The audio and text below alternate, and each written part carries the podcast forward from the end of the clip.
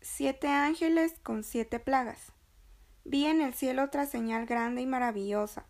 Siete ángeles con las siete plagas, que son las últimas, pues con ellas se consumará la ira de Dios.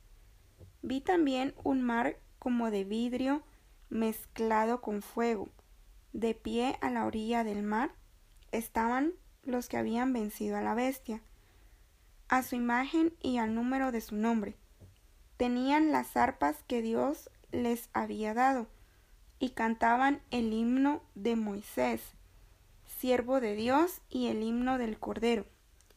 Grandes y maravillosas son tus obras, Señor, Dios Todopoderoso.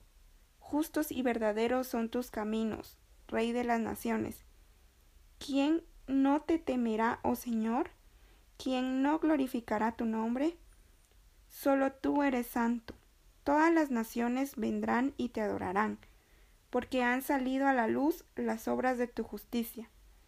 Después de esto miré y en el cielo se abrió el templo, el tabernáculo del testimonio. Del templo salieron los siete ángeles que llevaban las siete plagas. Estaban vestidos de lino limpio y resplandeciente, y ceñidos con bandas de oro a la altura del pecho. Uno de los cuatro seres vivientes dio a cada uno de los siete ángeles una copa de oro llena de furor de Dios, quien vive por los siglos de los siglos. El templo se llenó del humo que procedía de la gloria y del poder de Dios, y nadie podía entrar allí hasta que se terminaran las siete plagas de los siete ángeles.